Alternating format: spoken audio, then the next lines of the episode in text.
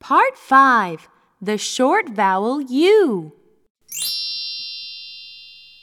Unit 1 Sound of the letter U. Uh.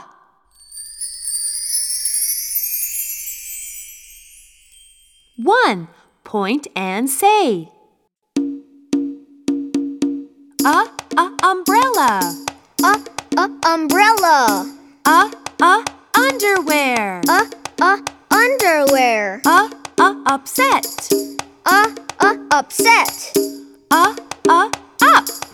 A, a up. Now chat with us.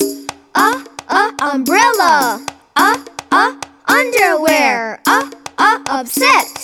uh, a, a